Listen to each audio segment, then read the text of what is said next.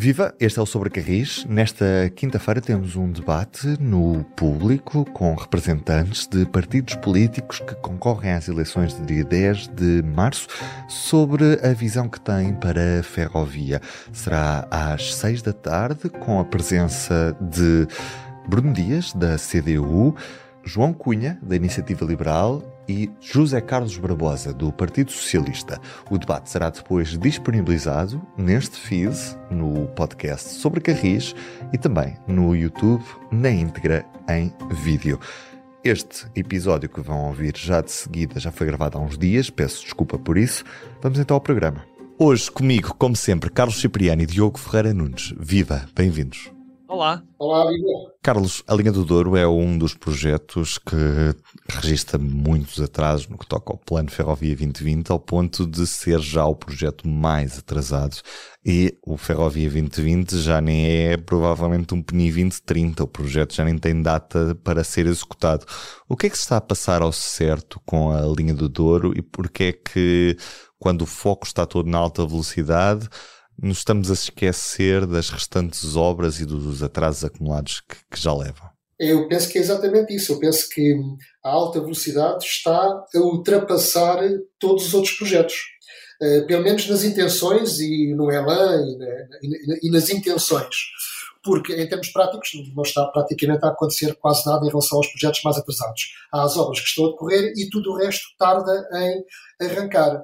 No caso da, da linha do Douro, temos aqui uh, três subtroços. Temos o Marco Régua para eletrificar, temos o Régua Pocinho para eletrificar e temos o Pocinho Barca d'Alva para reabrir. E o que se passa é que as notícias não são boas em relação a isto, porque a IP basicamente não tem quaisquer datas para se comprometer com estes projetos.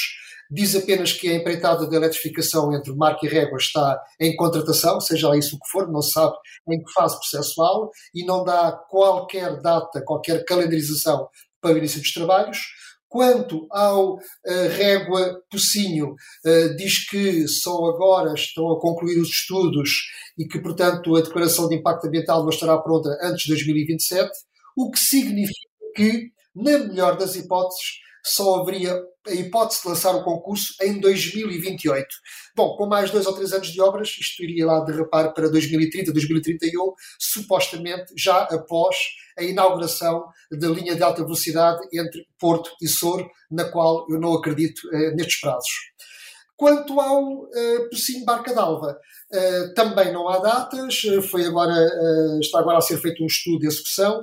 Eu não percebo também porque é que é necessário uh, estas fases processuais todas para reabrir uma linha que já existia, como se tratasse de um terreno virgem completamente, em que se fosse construir uma linha totalmente de novo, mas também uh, contas feitas, e para não amassar muito mais com isto, uh, acho que antes de 2029, 2030 não haverá uh, pocinho uh, barca d'alva. E há aqui uma coisa que eu não compreendo, é que a IP também não se compromete com datas.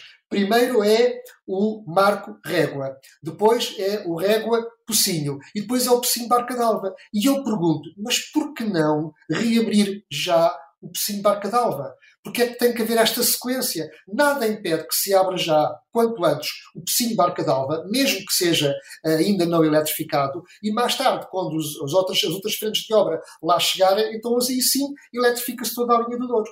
Agora, uma coisa que era para estar pronta em finais de 2019, uh, estamos em 2024 e ainda estão na fase da contratação. Infelizmente, não é só na linha do Douro que a IP uh, não sabe quando é que as obras vão avançar, nem quando é que uh, vão estar concluídas. Isto pode ser dito também para a linha do Oeste, em que nada previsto ainda quanto ao troço Caldas da Rainha Lourissal. Também não se entende porque é que uma linha que já existe, que está no PNI 2030 para reabrir, que é o Beja uh, Funcheira, porque é que não se reabre quanto antes. O Casa Branca Beja também uh, não se sabe quando é, que, quando é que isto avança, e portanto o que aconteceu no Ferrovia, no Ferrovia 2020, que foi um derrapar de todas as obras, está também a acontecer a grande velocidade no PNI 2030, ou seja, os projetos do PNI 2030 que, como diz o nome, deveriam estar concluídos em 2030, ainda não, nem sequer estão a ser iniciados. E toda a gente já sabe que tudo isto vai atrasar-se inevitavelmente e vai ultrapassar 2030. O último ponto. Segundo a IP, a reabertura do Pocinho Barca d'Alva, nem sequer está previsto haver financiamento comunitário, pelo que isto teria que ser feito no âmbito do Orçamento de Estado, o que diz muito sobre a importância que a IP atribui à reabertura desta linha. Dir-se-ia que tudo o que é para ser feito na linha do Douro é para ser feito de forma contrariada e, portanto, avança-se devagar e devagarinho para que não se diga que não estão a fazer nada. Mas é muito curioso que isso seja assim, porque eu lembro que nós perguntámos na nossa última emissão Uh, então a alta velocidade não pode comprometer todos os outros projetos que estão a decorrer? E na altura a resposta até foi: não, por isso é que estamos a fazer em parceria pública ou privada, para não afetar. Ora, expectativa uma coisa, realidade outra. E isto não é um meme, é a realidade, é o que está a acontecer. E este trabalho do Carlos diz tudo, porque quando vamos ao diretório da Rede de, da Infraestruturas de Portugal para 2025, a única informação que consta é a eletrificação da linha do Douro entre Marca e Régua lá para o segundo trimestre de 2027, o que neste momento tenho dúvidas, e para 2031 a conclusão da eletrificação do troço entre Régua e o Pocinho, sendo que, conforme a IP prevê, só depois da eletrificação chegar ao Pocinho é que se vai tratar do Pocinho Barca d'Alva. Portanto, espera-se que mais 10 anos? Quer dizer, isto é parece que a IP, o, o, governo, tem algum problema com a região do Douro, porque com a linha atrás dos montes já sabemos o que é que está a acontecer. E o Douro é mais um, uma novela uh, ferroviária, porque um, obras como reabrir um troço que já está mais ou menos feito, que é só restaurar, entre outras coisas, e eletrificar, colocar uns fios por cima, parece que é uma epopeia, assim, uma coisa tão complicada de se fazer em Portugal. Parece vem o Nós Trandamos, assim, uma coisa qualquer mas não consigo entender onde é que está a responsabilidade, onde é que está o onde é que está o povo. Eu acho que vai ter que acontecer como em Salamanca, porque há uns tempos houve uma manifestação em Salamanca, 15 mil pessoas a exigir uh, comboios como deve ser para chegar a Portugal e outros destinos em Espanha se calhar as populações do, do Douro também vão ter que se mobilizar, ou na região, ou então vão a Lisboa bater à porta, ou até ao Pragal, quem sabe, à, à sede da Infraestruturas de Portugal, atravessam um ponto, podem apanhar um Fairtax e na estação de Pragal e depois fazer uma marcha, marcha a pé ou outra coisa, porque realmente alguém tem que ser chamado à responsabilidade. Uma questão curiosa que é se o país não está a conseguir modernizar a sua rede ferroviária e existem estes atrasos todos. E está a querer lançar-se num projeto para construir uma linha de alta velocidade. E se a resposta da IP para responder a esta contradição, que é não conseguimos avançar nas obras, mas vamos lançar um grande projeto, a resposta da IP é ah, mas a alta velocidade vai ser feita com uma PPP. Então é, é, é legítimo perguntar nem que seja no plano teórico, porque é que não se fazem minis PPPs por esse país fora para os projetos da IP no resto do país. Venham lá as PPPs para fazer o resto da modernização da rede ferroviária nacional, se é que isso é de facto a solução para que não haja atrasos. Aplique-se no resto dos projetos a mesma lógica que se vai aplicar na linha de alta velocidade. Mas o que é certo é que, apesar destes atrasos constantes, parece que o debate público em Portugal anda todo em torno da questão da bitola e faz pouca análise ao que está na causa destes atrasos. Aliás, não há vontade política em fazer auditorias sobre o que se está a passar.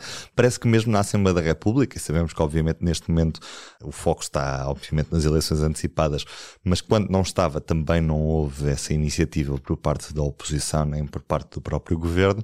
E a questão é, afinal, andamos todos a falar de ferrovia à boca cheia, mas depois o que conta é, é a estrada e que os carros estejam todos a circular, porque afinal de contas, quem decide neste país anda de carro para a frente e para trás e, e esquece sempre da, da ferrovia.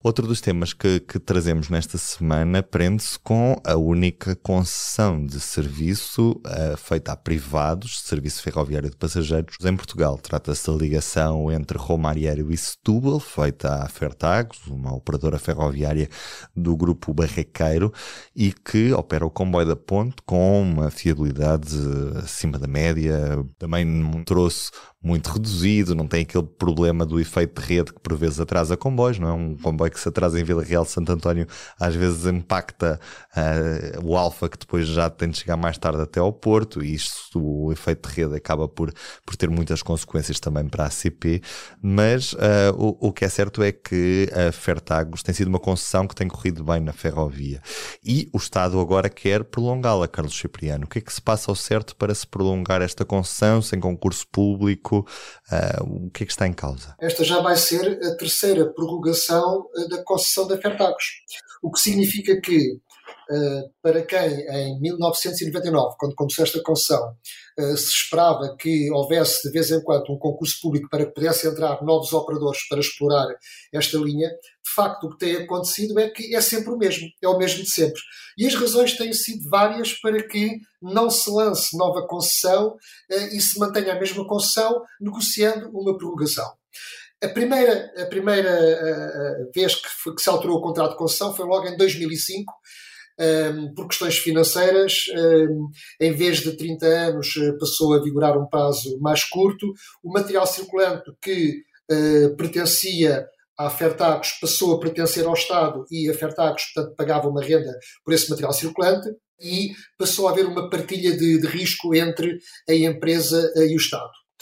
Eh, nesse acordo estava previsto que, se por acaso a taxa de uso aumentasse mais do que X%, e a taxa de uso de facto é uma fatura importante na estrutura de custos da empresa, então eh, o Estado teria que ressarcir a empresa por esse aumento da taxa de uso. E não é que foi precisamente isso que aconteceu? Sim, aconteceu. Ou seja, durante o período da Troika, aumentou-se a taxa de uso, mas para não penalizar uh, os passageiros, a Fertagos foi impedida pelo governo de fazer repercutir sua, no seu tarifário o aumento de custos pelo pagamento da utilização da infraestrutura.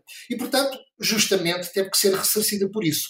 Ora, o Estado o que tem feito com a Fertagos é nunca faz uh, indenizações em dinheiro, faz, digamos, compensações através do prolongamento do contrato de concessão.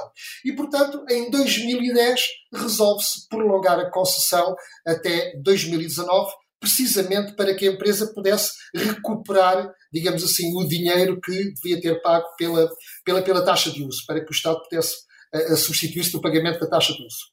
Bom, entretanto aparece a pandemia eh, e durante a pandemia, obviamente, a Fertagos, como qualquer outro operador, rodoviário ou ferroviário, eh, esteve a operar, eh, teve prejuízos e, portanto, tem que ser ressarcida pelo Estado um, por, esses, por esses prejuízos. E como é que vai ser ressarcida? Não, não vai ser em dinheiro, é novamente com mais um contrato, uh, com um prolongamento, com uma prorrogação do seu, da, da, concessão. E, portanto, eu suponho que isto será pelo menos para aí mais uns 4 a 6 anos, talvez 5 anos. E, portanto, temos sempre o mesmo operador, sempre o mesmo operador neste eixo, uh, praticamente há, há, há 25 anos. E isso é bom ou mau? Bom, isto é, daria uma discussão muito interessante para os que defendem a, eh, eh, a liberalização do, do setor e a entrada de operadores privados, mas de facto aqui não temos um bom laboratório, porque nunca houve oportunidade de permitir que outros operadores, incluindo a própria CPI, pudessem entrar nesta concessão, porque o concessionário tem sido sempre o mesmo tem justificadas razões para o ser. Também é verdade que se tem portado bem, porque os indicadores de facto demonstram que o serviço prestado é fiável e que as pessoas estão uh, razoavelmente satisfeitas. Mas nunca houve oportunidade de testar se de facto é bom ou não haver esta concessão. Até porque do lado da CPI há quem diga deem-nos a nós as mesmas condições que deram a Fertagos e nós fazemos um brilharete também igual. Agora, o que está aqui em causa neste momento com esta prorrogação é outra coisa esta outra coisa é que interessa realmente às pessoas. E o que é que interessava às pessoas? Interessava que houvesse comboios suburbanos diretos uh, de Setúbal para a Gar do Oriente. Porque quem vem da margem sul só pode vir até Romarieiro. Isto é como morrer na praia. Falta depois muito pouco para chegar à Gar do Oriente, que é uma verdadeira placa intermodal onde se podiam apanhar os comboios depois para o centro e para o norte, uh, e de facto não é possível, é, tem que se mudar depois para um comboio suburbano da, da CP para chegar à Gar do Oriente. Portanto, havia todo o interesse que o serviço fosse prolongado até, até a, a Estação do Oriente. O que é que falham aqui? Falham duas coisas. Não há comboios e não há linhas.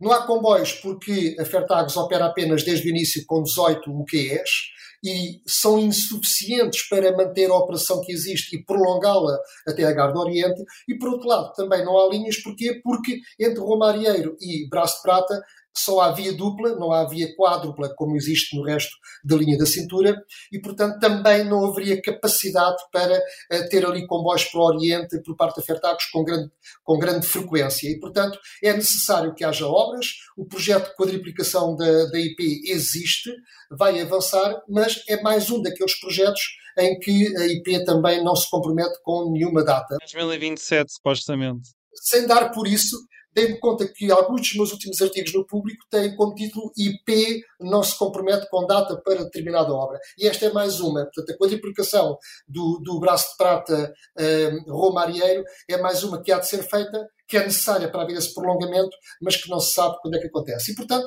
não há linha, nem há comboios, e temos aqui esta. Esta, eu diria, isto é um missing link, ou seja, é quase anacrónico que, por um por apenas um bocadinho, não se consegue fazer um bom serviço uh, que se presta às pessoas que vêm da margem sul e que pudesse ir diretamente até à Agar do Oriente. Eu às vezes questiono-me é qual é que é o interesse do grupo barraqueiro em continuar a explorar um serviço em que está estagnado há 25 anos, porque este ano faz 25 anos que circula o primeiro comboio da Fertagos, porque foram sempre as mesmas 18 automotoras que têm a particularidade de serem detidas pelo Estado e pelas quais o barraqueiro paga um aluguer e, e, a, e, o grupo está tão, e a Fertag está tão limitada que tem de ocupar a linha 3 da estação de Romarieiro porque não há tempo suficiente para recuar para o terminal técnico de Chelas e depois voltar a pôr o comboio a andar. Não, tem mesmo que ocupar a linha 3 porque a margem é tão estreita, são 6, 7 minutos que a empresa tem que, tem que fazer ali inversão, ali ocupando uma linha, não, não tem grande alternativa. Custa-me perceber como é que uma empresa destas, como é que o grupo barraqueiro se sujeita a isto há tanto tempo. Porquê é que não deixam ter mais comboios? Porquê é que não há essa possibilidade? Porque o Estado também podia ter uma coisa a fazer, que era o Estado, neste momento, já podia resgatar a concessão que se, se quisesse, porque isso está previsto no contrato de concessão, mas isso nunca aconteceu e o Estado, pelos vistos, vai continuar sem resgatar a concessão e os comboios poderiam reverter para a CP e eventualmente haveria ganhos de escala e de eficiência. Até, aliás, a CP até ficava com uns comboios diferentes, porque há 3 anos, 4 anos, o, os ales de entrada do, de, destas automotoras foram alterados, retiraram-se lugares sentados para poderem caber mais pessoas junto à, às portas precisamente, Diogo, isto agora também termino aqui com mais uma pergunta também no plano teórico, como fiz há pouco, que é o seguinte, eh, se imaginarmos que o Estado resgata a concessão, havia aqui pelo menos uma questão operacional que se resolvia, que era, ao diluir as 18 UQEs da Fertagos no âmbito da frota da CP, a CP aí sim poderia, diluindo essas unidades na sua frota, poderia assegurar um serviço suburbano direto de Setúbal à Gar do Oriente. Aí sim teria que gerir melhor a sua frota de material, o seu parque material, mas seria possível sim integrar essa, estas 18 automotoras na sua frota e podia de facto ter comboios, por exemplo, da Zambuja uh, para, para Setúbal ou de Vila Franca de Xira também para Tecoina e, portanto, ter também a margem sul como um prolongamento da sua rede de suburbanos. Passamos dos passageiros para as mercadorias e metemos a carga nos contentores. Aliás, esta semana os líderes locais e regionais da, da União Europeia pediram que se fizessem esforços para promover o transporte ferroviário de mercadorias de forma a travar e reduzir o aumento das emissões no setor do transporte. Mas o que é certo é que Carlos Cipriano, falaste com o homem forte da Captrain Ibérica, portanto a sucessora da Tecargo em território português, a empresa que inicialmente pertenceu ao grupo da Motengil e que hoje é uma, pertence a uma grande holding que concentra várias transportadoras ferroviárias de mercadorias. E o que ele te disse foi que em primeiro lugar, não há problema nenhum com a bitola, o grande problema é com a sinalização e que há margem para crescer e, inclusive, é para levar um contentor de Sines até o outro lado da Europa. Que boas novas é que te trouxe este presidente da Cup Train Ibérica, Carlos? Não são propriamente boas novas porque ele desfia um, um rosário de problemas, não é? A primeiro dizer que a, a antiga Tacargo, neste momento, acaba por ser a Captrem Portugal, que se dilui numa holding que é a Captrem Europa, basicamente tem, tem sede em França, que tem a sua gestão feita a partir de França, e portanto há uma Captrem Portugal, uma Captrem Espanha, uma Captrem França e também em vários países, nos Países Baixos, uhum. Suíça, eh, na Bélgica, etc. E, portanto, vai ser mais uma dentro de uma holding que vai funcionar dentro desta rede e, digamos, perde grande parte da autonomia que tinha enquanto Tacargo. Isso não é necessariamente mau, pelo contrário, até se pode dizer que ganha músculo, eh, ganha dimensão, ganha economia de escala, porque passa a funcionar no âmbito eh, desta grande empresa, deste chapéu, como dizia o Miquel Liabat, que é o, o CEO da Captrem Portugal e da Captrem Espanha, que é o administrador da Captrem Portugal e da Captrem Espanha e também do Comitê Executivo da própria holding. Eh, e, portanto, ele próprio diz que não, nem sequer faz muito sentido falar de investimentos para a Captrem Portugal, porque os investimentos são para o grupo e todas as empresas ganham com isso. Bom, do que é que ele se queixa no caso português? Eu perguntei-lhe o que, é que, o que é que está previsto para Portugal, o que é que vai haver de diferente. Ele diz que enquanto não se resolver o problema do Convel, não há nada para ninguém, não vai acontecer rigorosamente nada. Diz ele, pode-se pensar num pequeno aumento uh, de, do tráfego em Portugal, mas que uh, sem o problema do Convel ele não consegue cá ter locomotivas, porque desde 2018 que não há equipamento para isso e, portanto, a própria Medway também tem dificuldades e qualquer novo operador que neste momento viesse para Portugal teria dificuldades em cá circular, porque o Convel, que é um sistema de sinalização, uh, está obsoleto e ainda não foi substituído por outro mais moderno e, portanto, só a CP e a Tacarga é que têm os últimos equipamentos e, uh, e não é possível neste momento trazer novas locomotivas sem este problema resolvido. E isto sim é que é o verdadeiro problema da interoperabilidade, não é, não é a bitola. Depois, o que é que o o, o administrador diz?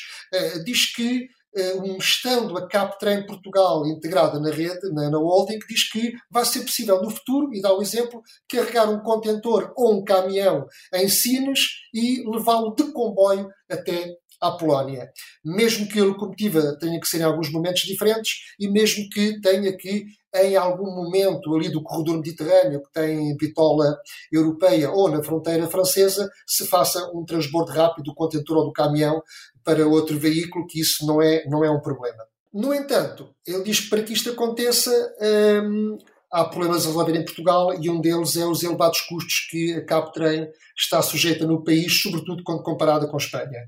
A taxa de uso em Espanha é oito vezes mais barata do que em Portugal. Em Espanha e nos outros países, as operadoras ferroviárias de mercadorias receberam compensações do Estado uh, por causa do, da pandemia e Portugal é o único país na Europa que ainda não deu essas compensações prometidas aos operadores ferroviários. No nosso caso, Captrem Portugal e Medway, porque uh, o problema transferiram, digamos, o problema para, para Bruxelas, que ainda não foi decidido e, de facto, é o único país em que essas uh, compensações não foram atribuídas. Mas o Miquel Libat vai mais longe e diz que, além das ajudas pontuais, ele estende a mão ao governo português e diz precisamos de ajudas estruturais porque, tendo em conta os custos externos dos transportes e as vantagens do caminho ferro para a descarbonização, é necessário que este setor seja ajudado estruturalmente eh, pelo Estado. E, portanto, eh, são estas as novidades que, que ele trouxe. Diogo, ouvimos uh, há dias o candidato a primeiro-ministro e secretário-geral do Partido Socialista falar na vontade de abolir as portagens rodoviárias no interior do país e hum, sobre a ferrovia e portagens ferroviárias, nada disso. Eu sei que isso é um discurso que não atrai propriamente o, as massas, o eleitorado não vai logo a correr votar porque ouviu que alguém prometeu uh, baixar a, a portagem ferroviária, mas o que é certo é que a cota modal das mercadorias sobre carris está altamente condicionada em Portugal e está, em, está, está mesmo, uh, não está em crescimento precisamente porque há graves problemas no que toca à portagem ferroviária, que é excessivamente cara, especialmente face ao que constatamos aqui ao lado na ferrovia espanhola. E não quero dizer que tenhamos melhores linhas, nem nada do género, nem mais disponibilidade de rede. O que me leva a perguntar se temos as prioridades trocadas e aparentemente isto não é um problema, porque os políticos continuam a insistir neste caminho, têm um discurso muito bonito para a ferrovia, mas depois a portagem ferroviária tem o valor que tem e os incentivos ao transporte ferroviário são o que são mais uma vez, expectativa versus realidade. Basta lembrar que em Espanha, por exemplo, os operadores têm compensações com verbas financiadas pelo Plano de Recuperação e Resiliência do lado espanhol. Em Portugal, 0 euros, mais uma vez. Linha da Beira Alta continua fechada. Fala-se que vai, vai haver uma reabertura em, em meados deste ano. Eu começo a duvidar muito desse prazo, porque há muitas fotos a circular e há muitas dúvidas que haja uma reabertura lá para meados deste ano. E a questão do Convel, vamos ter que esperar até ao final do, do próximo ano, porque a CP também tem o mesmo problema da, da Medway e da Captra em Portugal vão chegar, vão começar a chegar as 22 automotoras para o serviço regional, mas enquanto o tradutor não estiver a funcionar, uma, um material circulante com ETCS não combina com o Convel. Enquanto não houver tradutor, não há material novo. É muito simples. As, eh, as empresas, a Infraestruturas de Portugal foi avisada em devido tempo para esta situação. Mais uma vez, responsabilidade zero decisões tomadas tiveram que ser os privados a juntarem-se, o mercado a resolver, neste caso. Onde é que está a responsabilidade? Não há. Tudo bem. O que é certo é que Carlos, o diretor da, da, da Captrain Ibérica, dá uma declaração que, que acho que arruma de vez o assunto da, da questão da bitola, ou pelo menos devia arrumar de vez, porque é muito interessante quando vemos aqueles programas de, de televisão que discutem durante horas a questão da bitola e percebemos que são convidados imensos empresários que estão preocupadíssimos com o futuro da competitividade da economia portuguesa e o que é que se está a passar, e depois não há grande vontade de ouvir sei lá, os patrões ligados ao transporte ferroviário de mercadorias, que se calhar deviam ser os primeiros a falar sobre as condicionantes ao seu serviço. E, e, o que vemos de um patrão ligado a este setor, neste caso da Captrain, ligado ao transporte ferroviário de mercadorias, que na entrevista que deu ao público disse ao Carlos Cipriano o seguinte: a bitola não é um problema. O debate sobre a bitola em Portugal é muito emotivo, mas visto de uma perspectiva europeia, não tem qualquer sentido. Portugal não deve cometer o erro de mudar a bitola se isso não contribuir para nenhuma melhoria. As mercadorias em Espanha vão continuar a circular durante muitos e muitos anos em bitola ibérica, excepto no corredor mediterrâneo, a costa leste da península. O sistema ferroviário já tem muitos problemas. Por favor, não criemos mais. E eu acho que isto diz tudo e, e, e acho que é essencial que, que fique aqui bem claro que não há necessidade de se criar um novo problema. Portanto, vamos focar-nos no que realmente é essencial, interoperabilidade no que toca à sinalização e à eletrificação. Esse sim é o grande problema que temos em Portugal, neste momento. Diogo, publicas na revista do Expresso uma história sobre a tua viagem desde o sul da Europa, nosso cantinho na Europa, Portugal, até lá bem acima, ao norte da Europa. Gostava que me relatasses um bocadinho desta tua viagem que, que fizeste e, e aquilo que foste vendo neste, nesta viagem que, que fizeste, Diogo. Eu sinto que andei numa viagem interplanetária, praticamente, porque quando olhamos para Portugal, para o serviço que é prestado, não só de material, mas depois até o atendimento ao cliente, entre outros benefícios. E depois começamos a subir Espanha, França, Alemanha, Dinamarca, uh, Suíça, nem, nem, nem me estava a lembrar da Suíça, e depois uh, Suécia e Noruega. Caramba, é um, é um mundo de diferença, é quase um planeta. Porque começamos a viagem em, em Porto Campanhã, não é? Num comboio Celta que é um comboio a diesel que circula debaixo de catenária, porque Portugal e Espanha continuam sem se entender para um comboio transfronteiriço, e já, já para não falar da velocidade média ser de apenas de 54,5 km por hora. É o comboio mais lento de toda esta viagem, em apenas 121 km. E depois olhar um bocadinho à frente, já no, no outro país, em Espanha, uma viagem de Madrid e Barcelona a uma velocidade média de 253,5 km por hora. São 200 km por hora de diferença de velocidade média e são dois países que estão um ao lado do outro. É, é impressionante. Então, o objetivo foi viajar entre Portugal e a Noruega da forma mais rápida possível. A primeira ideia era ir até Narvik, a estação ferroviária mais a norte da Europa, só que a viagem foi feita no início de janeiro. E o que é que aconteceu? Uh, temperaturas negativas de, 35 graus uh, Celsius uh, corroeram a, a, rede ferroviária bem do norte da Noruega e no norte da Suécia. Portanto, tivemos que, teve, o destino teve que passar para Oslo, a capital da Noruega. Mas mesmo assim, é, as, as diferenças são impressionantes, o atendimento ao cliente. Por exemplo, as viagens que eu tive de cancelar, o dinheiro foi devolvido da noite para o dia. Eu posso contar a história pessoal que esperei seis meses para me devolverem uh, 20 euros de um problema com um comboio que eu tive aqui em Portugal com a CP. É, é um mar de diferenças e o dinheiro só me foi debitado na conta há, há poucos dias o serviço prestado, o serviço de bar, de restauração. Em Espanha, por exemplo, uma sanja que é, que é aquecida a bordo de um, de um AVE, do comboio de alta velocidade, como é designado em Espanha. A mudança da bitola em Taboadela, à saída de Ourense, um comboio em movimento a trocar de bitola. Sim, é verdade, não estamos noutro planeta, acontece mesmo. O comboio não só muda de bitola, passa da bitola ibérica para a bitola europeia, como muda do sistema ASFA para o sistema europeu, ou seja, do, ou seja, do sistema espanhol para o sistema um, de comunicação europeu. Depois, em França, duas, duas automotoras de alta velocidade que são acopladas e que não só transportam mil passageiros, como conseguem atingir os 300 km por hora, ver informação nas estações de qual é a localização precisa das carruagens, coisa que não acontece nem em Portugal, nem em Espanha, uh, estações devidamente aquecidas, como por exemplo acontece na, na Suécia. Uh, há, um, há um sem fim de coisas para contar.